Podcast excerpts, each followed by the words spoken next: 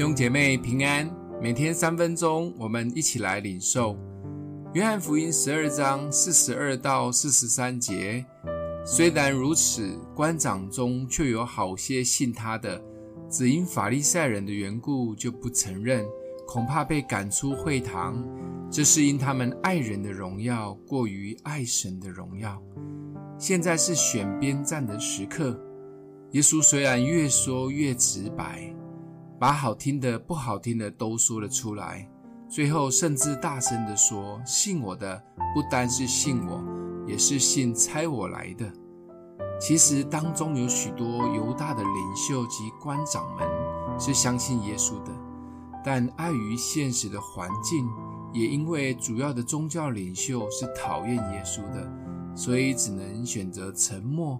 甚至配合演出，因为他们无法抵挡人看的眼光以及赞美，甚至完全忘了神会怎么样看他们，只能说人在屋檐下不得不低头。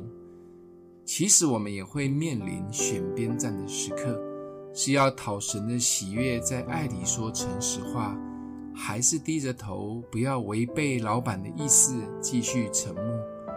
当老板或领袖喜欢谁，或现在比较红的，我们就跟着风向走。明明知道这一个人问题很大，但因为他现在是红人，就顺着吹捧吧。至于老板或领袖不喜欢的人，也就一起把他当空气。耶稣也被当空气对待过。重点不是人怎么对待我们，重点是神怎么看我们。至于要不要在爱里说诚实话，甚至当吹哨人，这就需要好好的祷告神。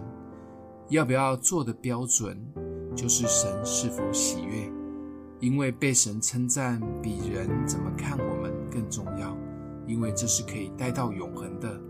只要能讨神的喜悦，在屋檐下不一定要低头的。想一想，我们曾经有勇气在爱里说诚实话吗？有没有得到什么样的回应呢？欢迎留言，我们一起来祷告。爱我们的父，帮助我们可以成为讨你喜悦的人，不管别人怎么看我们，甚至批评我们。求主赐给我们属天的智慧，能说该说的话。